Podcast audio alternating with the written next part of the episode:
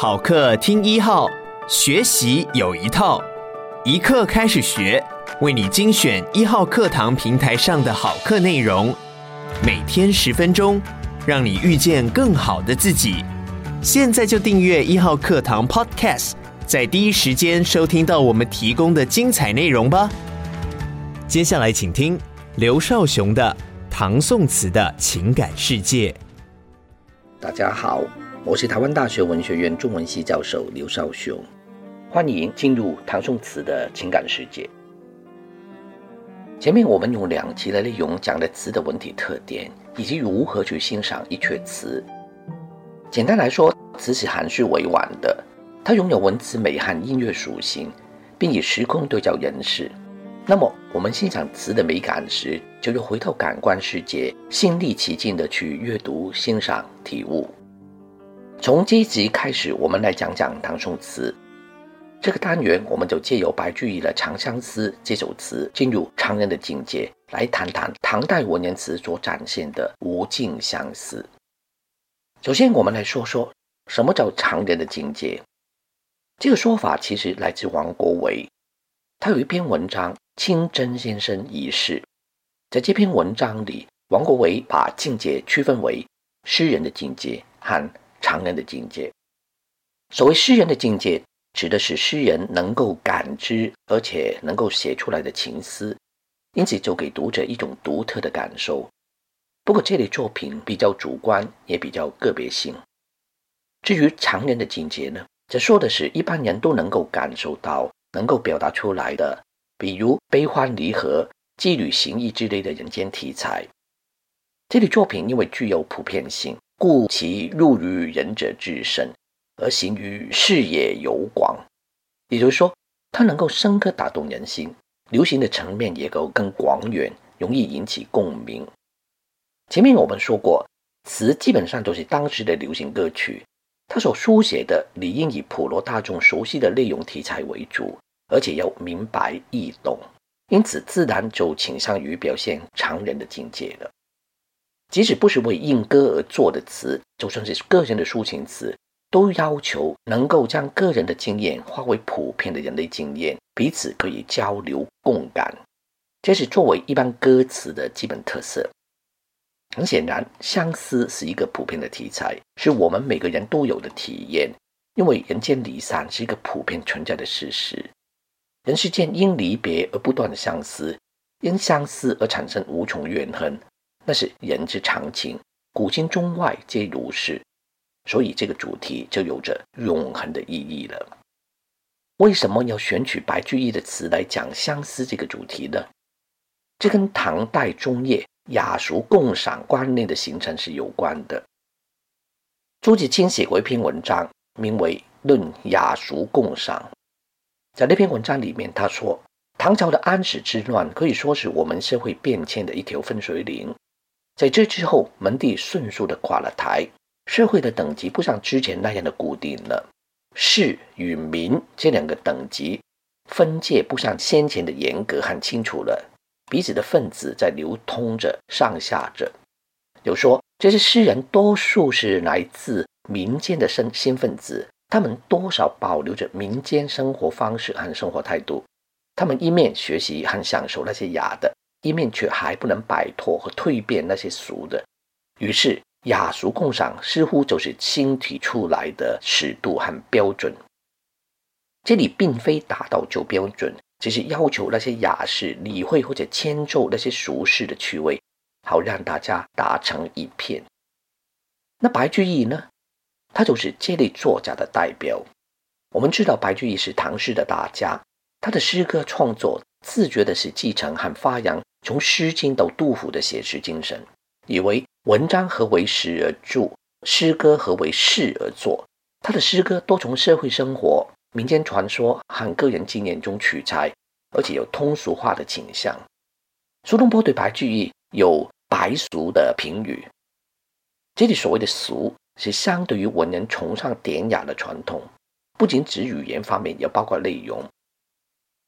白居易呢，诗歌题材普及。浅显易懂，真的实现了雅俗共赏的理想。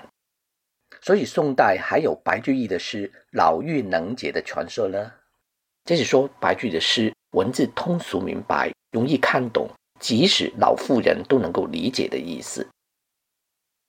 白居易在当时也接触了新兴的民间歌曲，他就尝试以声填词。他写的词无论在内容和语言上都能够做到雅俗共赏，这与他的诗在创作上、精神上是相当一致的。他的词正是王维所说的，具有常人的境界。下面我们要读的这首《长相思》，正是白居易词的代表作。这句词是这样的：“汴水流，泗水流，流到瓜洲古渡头，吴山点点愁。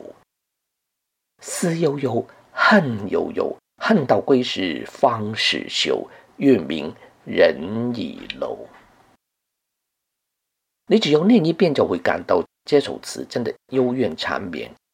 全词三十六个字，上下片各押三平韵，一叠韵，句句用韵，而且句式三三七五言，参差错落组合，构成了抑扬顿挫的旋律，十分细密紧凑的节奏。还有“流”字的顶针句，顶针指的是用前面的句尾的词语和句子做下文的起头。汴水流，泗水流，流到瓜洲古渡头，就是顶针句。再加上“悠悠”两个字的复叠和“恨”字前后的呼应，就形成了一种无穷无尽又挥不去的离愁和别恨。在文词表现上，正呼应了词调名称“长相思”之意。这首词的语句看似巧妙的安排，又显得毫不经意的流畅，自然真切而动人。充分发挥了小词随韵律流转的抒情特色。王国维的人间词话说：“诗之境阔，词之言长。”就是说，诗的境界宽阔，词的语言隽永。诗与词在题材内容上各自有自己的擅长。就艺术表现而言，诗歌的境界要更开阔、更丰富，它可以抒情叙事说理；而词则讲究韵味深长。长于抒情，在吟咏中委婉地表达情意。白居易这首《长相思》篇幅虽短，但是语浅情深，吟诵的是一种相思不相亲的无奈情绪，因此它也可以说是一首长恨歌。首先，我们简单看看历来诗歌写离别题材的状况。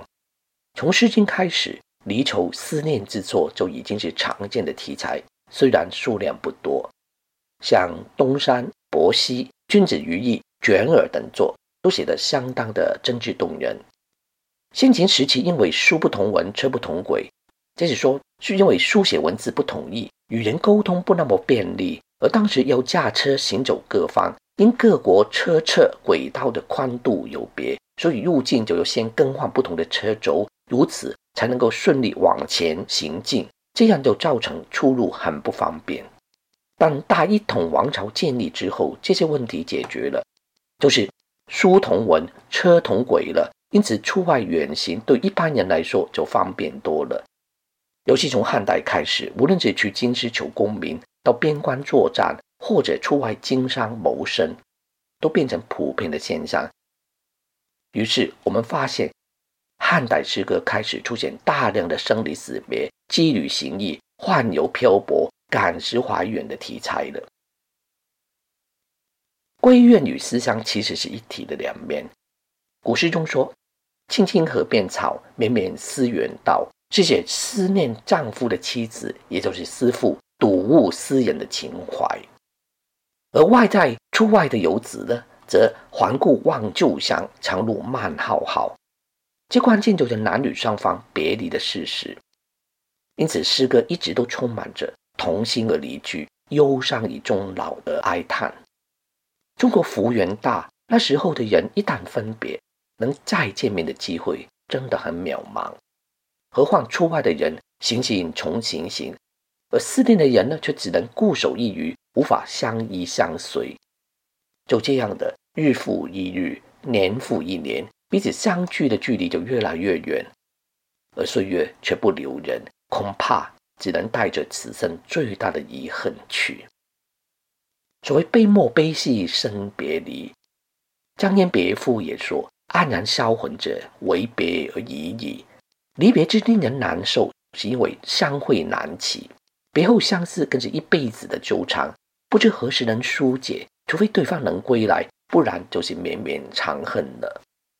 但归根究底，是因为我们有着一份无法割舍的情。诗词语句“人生有情泪沾衣，甚至身在情长哉，多情自古伤离别”等等，不是说得很清楚了吗？白居易这首《长相思》连接了游子的别恨跟归父的怨情。写出了人们因情而思、因思生恨的不解之缘。诗的开篇说：“汴水流，泗水流，流到瓜州古渡头。”按照字面上提到的汴水，又称汴河，它是受黄河之水由河南的郑州、开封、归德，然后经过江苏徐州，合于泗水，南下入淮河。而泗水呢，这原处于山东，经曲阜。济宁等地至江苏的徐州，南流到淮阴，注入淮河，经大运河而入于长江。至于瓜州，则在江苏省长江北岸，与镇江市隔江相望，是运河与长江交汇处，为南北水运的枢纽。这里的泗水和汴水，其实不必追究，它究竟是出自山东或者河南。在诗词里，空间是可以移动。地名也不必实有，它只是用作一种比喻，泛指游子逐水路远行，不论是由西或东，总载着离愁而去。瓜州古都呢，在这里也不必实指其地，它也不过是用来暗喻离人之集结。每一个渡头，无时无刻不是同样的场面。船儿从各处送来远行的人，他们在此稍作停顿，不久又各向他方。因此，吴山本不解情，只是他在这里隔开人与人的距离，让人更深“明月隔山月，世事两茫茫”的那种哀叹。因此，游人能不生愁？而因情及物，将人一代群山，见证了人世的离恨，所以都点点成愁了。这首词由水写到山，水流不断，而山也长存。这些意象无非暗喻人生别恨的无穷。后来欧阳修他说行说：“离愁渐远渐无穷，迢迢不断如春水。”辛稼轩念奴教说：“舟恨春江流不尽，心恨云山千叠。”这些词句都将游子的离恨用水或者山的具体形象来比喻形容。白居易这首词上片是游子的情况，下片呢？则呼应着游子的心声，叙述守候家中的女子的心情。因为离别的事是男女双方共同要面对的，思悠悠，恨悠悠，恨到归时方始休。女子因爱而有恨，如水一般的悠悠长长的思念，因对方之不归来，便化为绵绵无绝期的离恨了。古诗说：“同心而离聚，忧伤以终老。”女子最担心的就是这样的结果了。爱人离去之后，无影无踪，不知去向，生死不明，更不知他是否已经变了心，或者依然惦念着我。女子在这样思念着、怨恨着，终于焦虑不安，容颜憔悴。而岁月却不饶人，难道就这样一直忧伤到终老吗？所以词里说：“恨到归时方始休。”美好的愈合必须等到对方归来，那就是说，游子归来那天，思夫心中的恨意才能够真正得以结束，恢复和谐美好的男女夫妻生活。那是多么令人盼望的景象，如月缺月又圆，一切都重回当初的美好。但关键是，对方真的会归来，能回来吗？像李商隐所说的：“君问归期未有期。”那么游子自己终究不归。女子每天晚上倚楼望月，能不生愁？月圆人不圆，总令人触景伤情，必定会生出如东坡一样的怨叹。不应有恨，何事长向别时圆？月亮不应对人有怨恨的，但是为什么偏偏在人离别的时候团圆呢？欧阳修说：“人生自是有情痴，只恨不关风与月。明月无情，常照离人，怎不叫人生恨呢？”不过，将自己的恨意说成月亮有恨，其实是个人对情的执着，与明月又有什么关系呢？这首词的女子望月而生恨，那也是心中有着一份不渝之情，因为思悠悠、思念绵延不绝的缘故，而造成男女双方的仇和恨。归根究底，就是因为世间充满着各种离别的事啊。白居易这首《长相思》写离愁别恨，容易引起共鸣，因为他写出了人世间普遍存在的事实，而且也照顾到男女双方的情绪。上边写水从不同的方向流，最后流到瓜州古都，以为到了终点可以结束了，没想到下一句翻出“吴山点点愁”。原来水流急急之处，却凝聚了既多且深的仇恨，而且水流不断，离家出外的事不断发生，那么这些仇怨就无穷无尽了。那下片呢？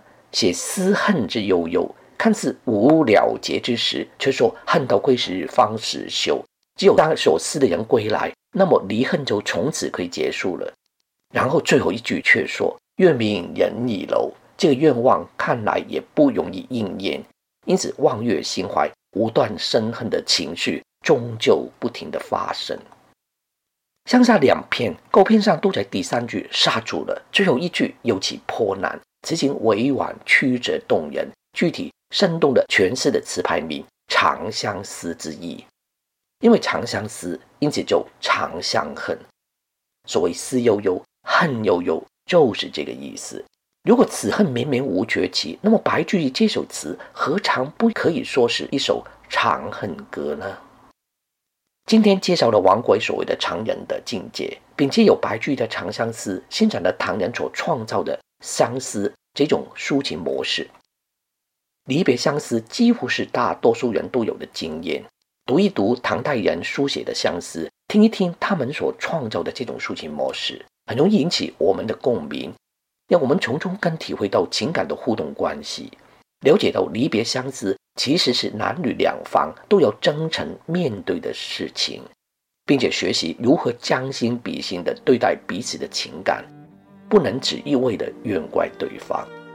换个角度来说，人生难免有离别，与其别后相思，生出无穷的怨恨，何不好好珍惜当下在一起美好的时光呢？因为时间的关系，我就说到这里。下一期我们将通过李白的《菩萨蛮》这阙词，来欣赏唐代文人词中触景伤情这种常人之境。我是刘少雄，我们下次再会。感谢你收听一课开始学，鼓励你现在就下载一号课堂 APP，购买刘少雄的《唐宋词的情感世界》，收听完整课程吧。每天十分钟，遇见更好的自己。一号课堂。